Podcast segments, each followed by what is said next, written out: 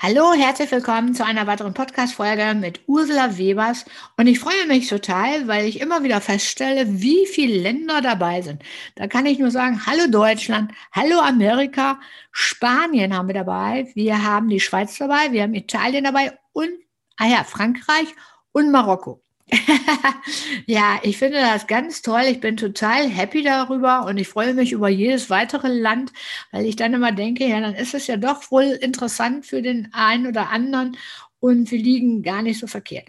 Heute haben wir, wie gesagt, das Thema Bewerberbogen auf dem Schirm, weil ich festgestellt habe, dass viele kleinere Unternehmen, die sich jetzt gerade gegründet haben oder vielleicht auch schon etwas länger auf dem Markt sind, aber eben halt noch nicht die unbefristete ähm, Zulassung haben für eine Personaldienstleistung, dass sie teilweise wirklich Probleme haben. Unter anderem, weil den fehlt der Bewerberbogen. Ich bin völlig entsetzt darüber, denn der Bewerberbogen ist eigentlich das A und O und gehört eigentlich in jedem Unternehmen, was mit Personaldienstleistung zu tun hat oder Arbeitspersonalvermittlung, äh, wollte ich sagen, zu tun hat, dazu. So, jetzt fangen wir mal an. Wieso, weshalb, warum? Weil, wie gesagt,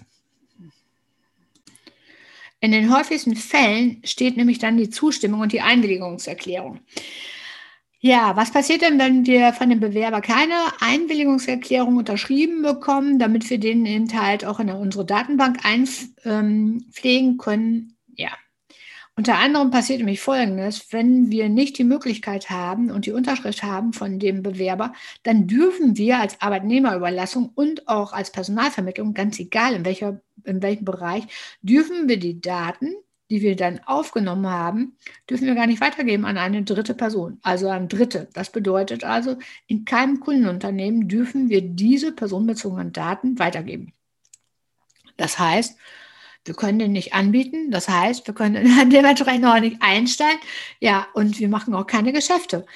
Also, was ganz wichtig ist, wir müssen eine Zustimmung bekommen von dem Bewerber, eine Einwilligungserklärung unterschrieben haben, damit wir wirklich auch hingehen dürfen und seine personenbezogenen Daten nach DSGVO-Verordnung, das ist ja nun mal so, ähm, einpflegen dürfen in unserem System und gleichzeitig aber auch an den Kunden weitergeben dürfen, an den entsprechenden Kunden, um eben halt zu gucken, ähm, und also die Tätigkeiten, ne, ob er die Tätigkeit dann ausführen kann, ob das Interesse da ist und dementsprechend dann natürlich die Einstellung folgt, dass wir den zum Mitarbeiter machen oder eben halt eine Personalvermittlung, dass wir den dann eben halt äh, vermitteln.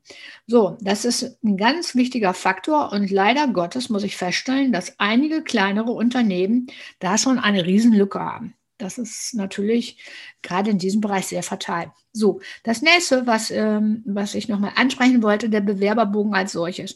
Ich würde heutzutage hingehen und würde einen individuellen Bewerberbogen ähm, ja, für mich selber kreieren wollen, für mein Unternehmen passend sein, passend und natürlich zukunftsorientiert. Und da ist natürlich an erster Stelle sind natürlich die Daten im Bewerberbogen, alles, was mit Personalien zu tun hat von dem Bewerber. Das heißt also der Name, der Vorname, gegebenenfalls der Geburtsname, Geschlecht, Geburtsdatum, Ort, Anschrift, Familienstand, Staatsangehörigkeit und dann kommen wir zum Eintrittsdatum. So, das Eintrittsdatum als solches ist natürlich sehr interessant, weil es gibt ja verschiedene Kündigungsfristen und dort wird dann ja ganz klar, was hat der Bewerber noch vor, ähm, inwieweit muss er noch gewisse Kündigungsfristen eventuell einhalten, wie steht er überhaupt meinem Unternehmen, mein Zeitarbeitsunternehmen zur Verfügung. Daher ganz wichtig, das Eintrittsdatum nicht vergessen. Dann natürlich Tätigkeit im Unternehmen. Welche Tätigkeit möchte er überhaupt ausüben? Wo brennt er drauf? Welche berufliche Ausbildung hat er auch dementsprechend? Was kann er leisten? Welche Fachqualifikationen bringt er mit? Also welche Weiterbildung oder Aus- und Weiterbildung bringt er mit? Dementsprechend kann man den dann ja auf jeden Fall ähm, auch einsetzen in einem Unternehmen. Jetzt geht es aber schon wieder einen Schritt weiter. Das nächste ist nämlich dann Vorliegen einer Schwerbehinderung. Wichtig ist immer zu wissen, ja, liegt eine Schwerbehinderung vor? Ja, nein. Wie hoch ist sie? Welcher, welchen Grad nimmt sie ein, um erstmal äh, zu schauen, welche Möglichkeiten habe ich dann von meinem Zeitarbeitsunternehmen her? Was kann ich mit diesen Menschen machen? Denn ähm, selbst wenn eine Schwerbehinderung vorliegt, also ich habe in der Vergangenheit auch Menschen eingestellt mit einer Schwerbehinderung, weil ähm, wenn man schwer, Menschen mit Schwerbehinderung ähm, einstellt, hat das natürlich auch noch rechtliche Vorteile. Ähm, das ist aber jetzt ein anderes Thema, da will ich jetzt auch nicht groß drüber eingehen, aber es ist schon so. Also auch steuerliche Gründe hat es, äh, hat es auf jeden Fall noch Vorteile und auch äh, man kann auch gerade alles, was mit Schwerbehinderung zu tun hat, haben auch Vorteile in Beziehungen für, für mit Fort- und Weiterbildung und so weiter. Aber wie gesagt, da wollen wir jetzt nicht drauf eingehen. Aber die nächsten Punkte sind enthalten, die man auf jeden Fall noch mit berücksichtigen sollte. In dem Bewerberbogen sind unter anderem Alt, Schulabschluss, Arbeitserlaubnis, gerade für ausländische Mitarbeiter ganz interessant und der Führerschein. So, dann sind wir natürlich schon im Berufsverlauf der letzten sechs Monate. Ist ein wichtiger Faktor, würde ich auf jeden Fall immer mit einbauen wollen in einen Bewerberbogen, weil gerade in diesem Abschnitt dieses Bewerberbogens werden ja die beruflichen Stationen der vergangenen sechs Monate eingetragen und berücksichtigt. Und dann sieht man natürlich an dem, anhand der Eintragung von dem Bewerber, was für Einsätze hat er eventuell gemacht bei, Zeitar bei Zeitarbeitsunternehmen. Also es kann ja sein, dass er vorher bei einer Zeitarbeitsfirma war. Und gleichzeitig kann man dann nämlich auch sehen, äh, welche jeweiligen Kundeneinsätze er bedient hat. Und daraus kann man natürlich dann ableiten, wie lange war der in dem Unternehmen, weil der hat ja vielleicht wirklich schon 18 Monate voll in diesem Unternehmen gehabt oder eben halt, was ist vorgefallen, wie auch immer. Oder man kann daraus vielleicht sogar einen Kunden wieder gewinnen, wenn man den erstmal wieder akquiriert. Manchmal ist das wirklich sehr interessant. Also für mich war das in der Vergangenheit immer sehr interessant zu wissen. Ja, oder eben halt andere Zusatz, äh, zusätzliche Angaben können sich daraus natürlich ergeben, dass man sagt, ja, vielleicht kooperiert man einfach mit einem Zeitarbeitsunternehmen zusammen in irgendeinem, in, in einer Position. Ist ja auch immer interessant.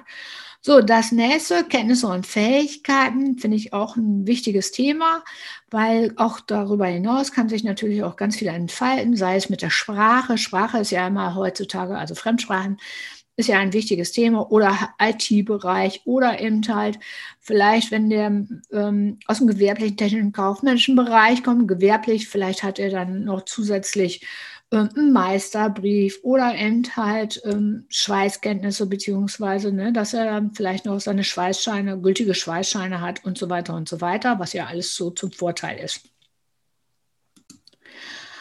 Ja, darüber hinaus würde ich hingehen und würde ein, zwei Zeilen vielleicht noch zusätzlich mit einbauen wollen.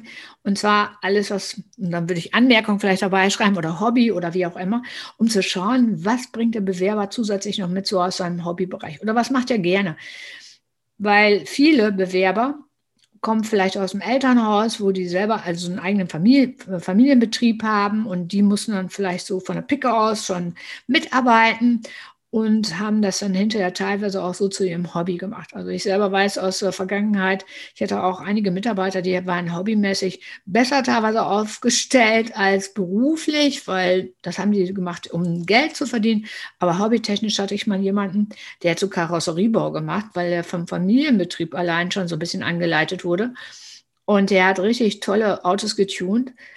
Und im Nachgang war es dann so, dass ich wirklich auch ein Unternehmen gefunden habe, die dann also auch so in diese Richtung gegangen sind. Und ich habe den äh, mit, äh, Mitarbeiter dann dort eingesetzt und der wurde dann hinterher auch übernommen. Also so kann, äh, kann sowas passieren. Oder, ne? Also sowas passiert immer wieder mal und von daher finde ich das auch ganz toll. Allein schon, um zu gucken, was für ein Hobby hat der oder eben halt ein abgebrochenes Studium, in welchem Bereich äh, ist es, lässt sich das vielleicht mit einem Einsatz äh, von einem Kunden ja, verbinden. Ja, das zu dem Thema. Was ich aber immer noch ähm, genauso wichtig finde, ist eben halt, ich würde auf jeden Fall ein bisschen darauf achten, wie es aussieht mit dem Bewerberbogen, gewerblich, technisch, kaufmännisch und im gesundheitlichen Bereich, dass man da auch noch so ein bisschen darauf eingeht. Und wichtig ist auch nach wie vor, alles, was im Teil mit dem Einsatzradius zu tun hat, inwieweit ist der Bewerber oder der Mitarbeiter hinterher bereit, überhaupt zu fahren? Kann der überhaupt fahren? Also ist er auf öffentliche Verkehrsmittel ähm, angewiesen oder hat er ein Auto, ein Krat oder wie auch immer? Und ganz wichtig ist halt der Einsatzradius. Ne, inwieweit ist er bereit, also dann auch wirklich das umzusetzen, ob 20, 30, 40 Kilometer und mehr. Dazu muss man aber immer sagen, das darauf habe ich immer geachtet, wenn ein Mitarbeiter eine einfache Tätigkeit ausübt, dass er also nur in der Produktion ist, sage ich jetzt mal in Anführungszeichen, obwohl viele verdienen da ja auch richtig viel gutes Geld. Aber wenn die aber so, also gerade den Mindestlohn verdienen, dann kann ich nicht davon erwarten, dass sie noch 30, 40 und mehr Kilometer fahren, weil es muss sich ja irgendwie auch rentieren für den einzelnen Mitarbeiter. Zumal, wenn er dann vielleicht auch noch alleine fährt und nicht in so einer Fahrgemeinschaft. Also auch das würde ich auf jeden Fall immer wieder mit berücksichtigen. Dazu kommt natürlich auch noch einmal alles ja mit der Schwerbehinderung, das sowieso, das muss man ja auch berücksichtigen hinterher im Einsatz, aber das ist ja alles selbsterklärend und selbstverständlich. Einen wichtigen Punkt möchte ich aber nochmal anmerken, ganz zum Schluss jetzt.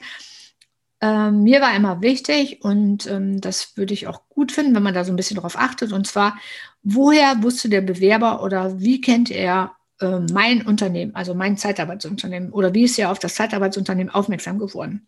Entweder durch Familie und Freunde oder Bekannte von dem oder eben halt durch eine Messe vielleicht. Social Media ist immer ein großes Thema. Oder eben halt wirklich durch die Bundesagentur für Arbeit oder Jobcenter oder, oder, oder.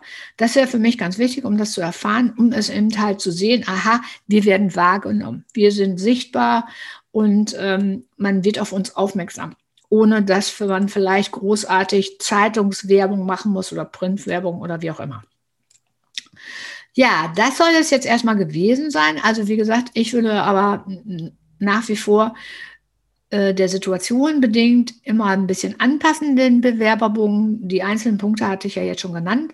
Ja, ach ja, und dann ganz am Rande wollte ich noch sagen, also wenn Sie noch keinen Bewerberbogen haben oder Sie möchten gerne einen haben, der sich ein bisschen mehr ähm, in den einzelnen Bausteinen zusammensetzen lässt, können Sie den bei mir ko ähm, kostenpflichtig erwerben. Also auch mit dem, ähm, was ich gerade schon angesprochen habe, also auch mit dem, ähm, mit dem äh, Schreiben, Zustimmung und die Einwilligungserklärung, weil das ist ja ganz wichtig. Und das, darüber hinaus verfüge ich mittlerweile über ganz viele Checklisten, die ich erstellt habe. Gerade alles, was mit Zeitarbeitsunternehmen und äh, Zeitarbeitsunternehmen oder äh, äh, Vermittlung zu tun hat, die man bei mir käuflich erwerben kann. Man findet das alles unter www.ursulawebers.com. Dann geht es zu meinen Angeboten weiter. Und ab Juni, Juli, das, äh, das Datum steht aber leider noch nicht ganz so fest, wird es ein E-Learning-Programm geben von mir, wo man wirklich dann von der Picke auf lernen kann, ähm, im kaufmännischen Bereich aber enthält, also die Grundlagen für den kaufmännischen Bereich bewusst für das Zeitarbeitsunternehmen. Das heißt also, mit diesem Modul meistern Sie Ihre Führungsaufgaben noch erfolgreicher. Unter dem Motto steht das Ganze. Das ist dann so das kaufmännische Grundwissen in der Arbeitnehmerüberlassung. Was muss ich alles berücksichtigen? Was kommt äh, auf mich zu? Und da sind dann auch viele Aufgaben mit drin. Das kann man dann also ohne weiteres immer so nebenbei machen, wie man gerade Zeit hat. Das finde ich ja so gut, also dass es so flexibel ist. Darüber werde ich aber noch so einiges berichten. Ja, so der, dieser Anfang, der wird also jetzt auf jeden Fall bei mir äh, auf der Webseite kommen, beziehungsweise findet man das dann über den Dienstleistungsanbieter, wo ich das hinterlegt habe, bei Elopage. Und ja, das soll es erstmal von meiner Seite her gewesen sein. Ich bedanke mich erstmal fürs Zuhören. Ich freue mich aufs nächste Mal. Ich grüße alle Länder wieder zurück und vielen Dank. Bis dahin.